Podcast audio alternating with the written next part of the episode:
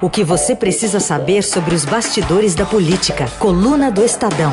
Com Alberto Bombig, Mariana Holanda e Mariana Halbert. Mariana Holanda, bom dia, tudo bem?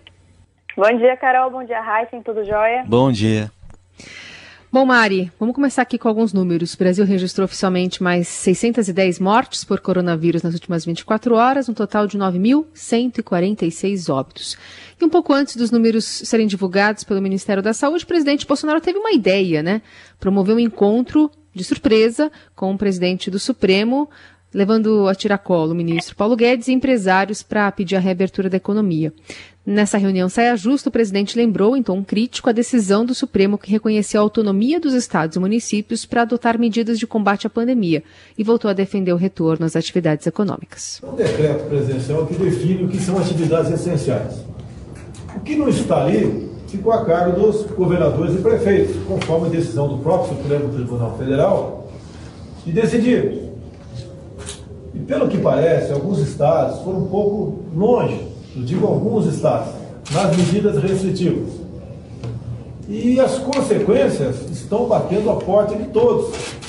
38 milhões de informais e autônomos ou perderam a renda ou tiveram essa renda substancialmente reduzida. Por isso, esse grupo de empresários, não é a primeira vez que reuni com a semelhança dos senhores, nos trouxeram esse, essa preocupação. É colapsar a economia. Nós, chefe do executivo, chefe de poderes. Né? Nós temos que decidir. Muitas vezes sei que o senhor Dias Toffoli toma medidas aqui que ele sabe de um lado ou de outro e vai sofrer crítica. E ele tem coragem de decidir. Assim é, da minha parte, tocante ao poder executivo. E assim também, em grande parte, o poder legislativo. Bom, e nessa reunião que foi transmitida sem autorização, né, sem avisar o, o, presidente da casa, Dias Toffoli ouviu todo mundo e fez questão de começar sua fala ressaltando o acerto do isolamento social e das medidas econômicas de proteção social aprovadas pelo governo e pelo Congresso, que evitaram a situação atual é, ficasse ainda pior.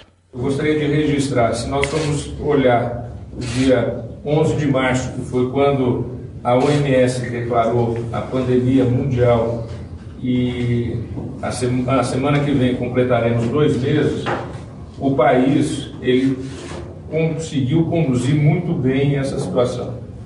É, apesar daquilo que aparece na imprensa, uma coisa aqui, uma coisa ali, a verdade é que as instituições funcionaram, os ministérios funcionaram, o SUS funcionou, as medidas que o governo adotou e o Congresso Nacional aprovou, ou adequou, ou melhorou, ou de alguma forma também é, sancionou, foram medidas extremamente importantes para que o país não entrasse nessa situação de uma calamidade pública que, que viesse a uma desorganização estrutural da sociedade.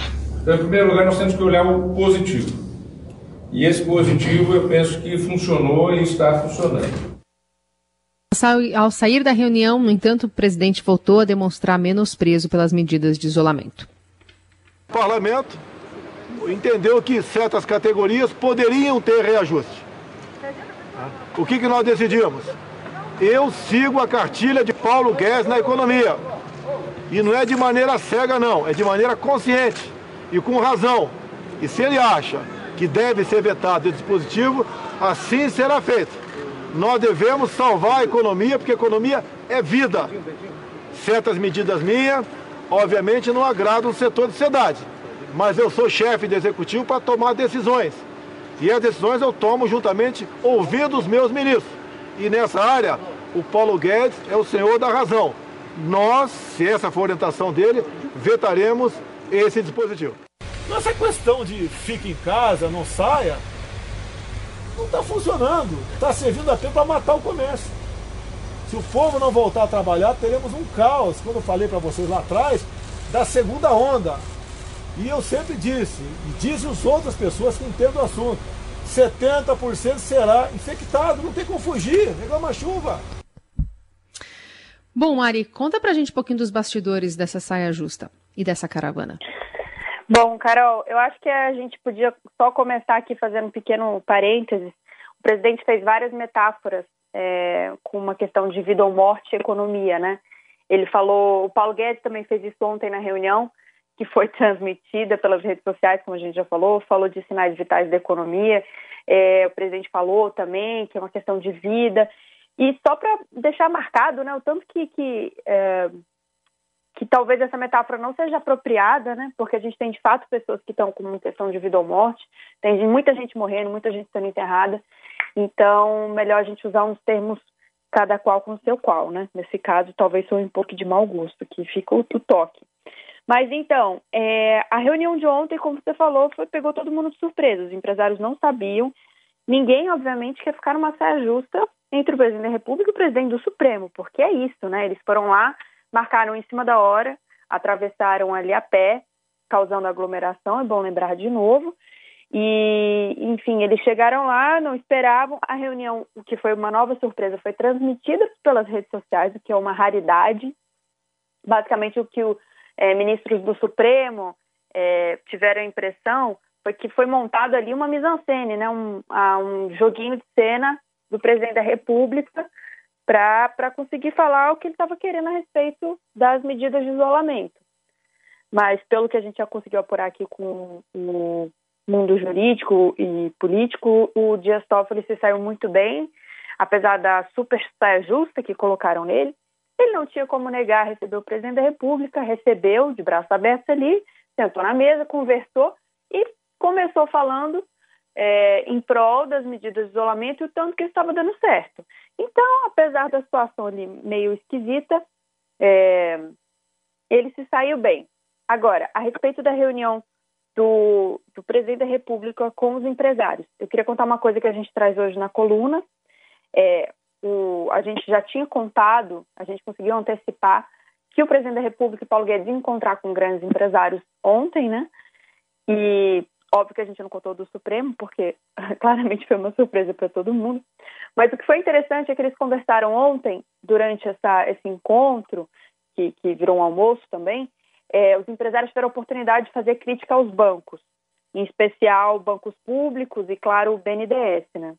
a avaliação dos empresários é que eles não estão agindo na dimensão esperada, que os bancos privados também não estão nessa mesma toada, e o Paulo Guedes ouviu tudo é, atentamente, digamos.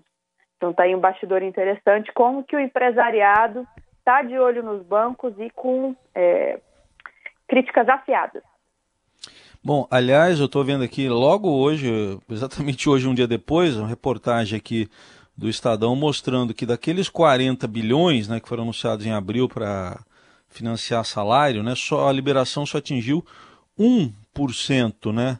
Só 1% até agora. E, e depois disso tudo, né, teve até um almoço lá entre eles lá no Planalto, né? Tem mais bastidores desse almoço aí, Mari? É, é um pouco isso que eu estava falando, essa questão dos bancos e tudo mais.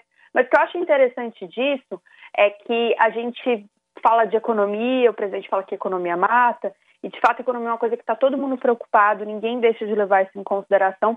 E o presidente almoçou com grandes empresários, e ao mesmo tempo a gente tem uma grande é, parcela da população que o presidente fala, que está preocupado também com a sobrevivência deles, que, como mostra a reportagem do Estadão, não está recebendo auxílio, é, o auxílio emergência. Então, ontem, se eu não me engano, na live, ele chegou a falar que era uma minoria estridente que ainda não recebeu não é uma minoria estridente, como está ficando claro com essa reportagem do Estadão, né? Ah, conforme a gente fica estridente mesmo, né? Acho que é natural, né? É, exatamente. O pessoal está preocupado. É, não é só o pessoal de rede social, tem muita gente que não está recebendo auxílio emergencial e está aí uma medida que o governo precisa, é, enfim, se preocupar para ontem, né? Mari, outra é, questão que a gente quer abordar contigo aqui é sobre o lockdown, especialmente no nordeste do país.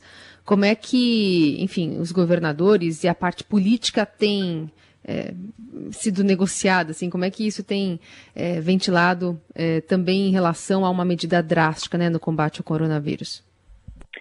Então, Carol, o que eu acho interessante é que tudo isso do, do presidente, a gente está considerando toda essa, essa toda essa questão com o Supremo, isso a gente está falando de um mundo muito Brasília. Fora de Brasília, vários estados e cidades já estão adotando o chamado lockdown, né? Que é uma medida muito mais forte de isolamento é, de isolamento social. Fica uma coisa quase assim esquizofrênica, que a gente conversa de uma coisa nos estados e nas cidades a gente está vendo outra, é, preocupado com a, a, a, saúde da população, principalmente, né? Então, por exemplo, é, nessa, nessa semana a gente viu é, Maranhão, São Luís, ontem, se eu não me engano, eles registraram uma redução de 85% no deslocamento de pessoas de transporte coletivo e vários outros estados e cidades já estão conversando disso, em especial no Nordeste, que tem uma estrutura muito mais uma estrutura sanitária muito mais precária. Então, essa é uma preocupação muito grande que os governadores estão tendo lá, já consegui conversar com alguns, e eles falam que já estão discutindo isso, os que não adotaram ainda já estão discutindo planos, por quê? O que, que isso é interessante? O consórcio do Nordeste, que abriga os, óbvio, nove estados do Nordeste, eles têm um comitê científico que foi criado alguns meses, lá no começo da crise, com um grupo de cientistas, meio que para tomar decisão com base em ciência, nos mais novos é, estudos que estão saindo sobre a Covid, para orientar os países desse consórcio, os, desculpa, os estados desse consórcio. E tem uma minuta que a gente teve acesso essa semana de um boletim, né, que é o basicamente é o, documento que eles entregam de tempos em tempos, que esse comitê, como esse comitê se comunica cientificamente com os estados e com a população em geral, em que os cientistas defendem que tenha um aumento nas medidas de isolamento e principalmente que os estados já comecem a planejar o seu próprio lockdown com base em, em critérios critérios definidos. Então, por exemplo, o paper deles, o documento fala de 80, 85% de, de, de isolamento, é, de 85%, desculpa, de, de ocupação dos leitos. Então, esse é um número que é muito alto, mas que a gente viu que já explodiu, que já está muito acima disso em alguns lugares. Então, o que, esse, o que esse documento fala, o que esse grupo de cientistas falar para o Nordeste é, gente, vamos criar, isso vai ser uma realidade, isso não é legal, ninguém gosta de lockdown, mas foi feito em outros lugares do mundo e a gente muito provavelmente vai ter que implementar também. Então, se é para implementar, vamos tomar umas medidas corretas, vamos tomar medidas com base na ciência para a gente conseguir fazer isso de uma forma que seja racional. Então, basicamente é isso. Então, a gente está vendo, e daqui a uma ou duas semanas a gente vai ver também o número os números impactados por esse isolamento social mais drástico no Nordeste. É isso aí. Bom, vamos falar de outra crise, né, que não falta também, porque o governo cria, uh, depois da saída aí do ministro da Justiça, ex-ministro Sérgio Moro. Bom, essa semana a gente teve nomeações, né, mudanças aí na Polícia Federal e ao mesmo tempo, já que está falando de lockdown, o Mari, o governo estava tentando dar um lockdown lá no Supremo para não mandar a gravação daquela reunião em que o Moro teria sido ameaçado. E agora quer mandar uma fita. Fita, fita é uma coisa antiga, mas quer mandar um material editado. É, exatamente, Heisen. É, tem até uma imagem que eu acho legal, que hoje o, Estra... o Estadão traz, então, pessoal, comprei o jornal para dar uma olhada, ou se não, claro, veja no nosso site. Mas é, porque dá muita curiosidade, né, para saber como é que é a reunião deles. Eu fiquei também muito pensando. E tem lá uma foto que mostra como é que foi na hora da reunião e como que grava todos os ministros. É uma grande mesa em formato de quadrado, assim, com o presidente, Mourão, os ministros e que está filmando todo mundo. Mas basicamente é isso. Virou uma briga judicial. O Moro, os advogados dele estão defendendo que se divulgue tudo, se divulgue na íntegra. Por outro lado, o Planalto não tem interesse em divulgar isso, mostrando tudo, afinal tem muito conteúdo sensível, essas reuniões são super importantes aqui em Brasília.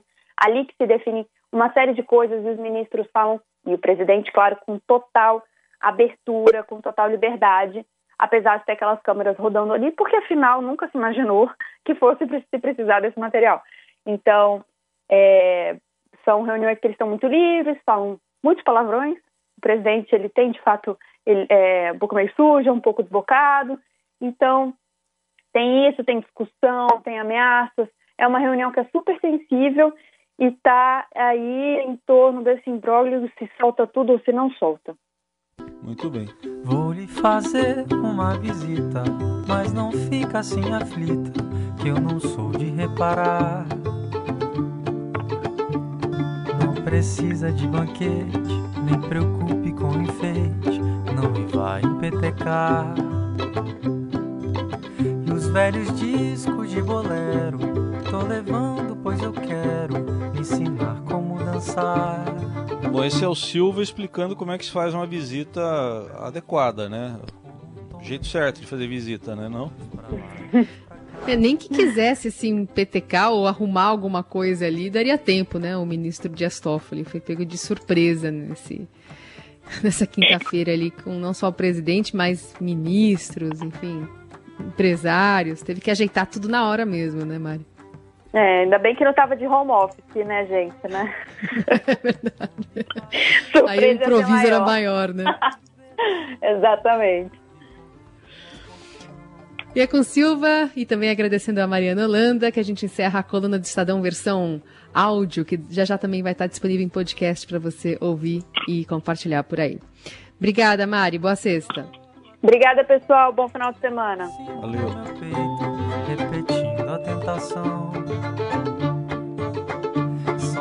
Pra lá e dois pra cá. Você vai vendo o que dá. Cantar de novo esse refrão. Olha pra junto dos meus pés, você consegue reparar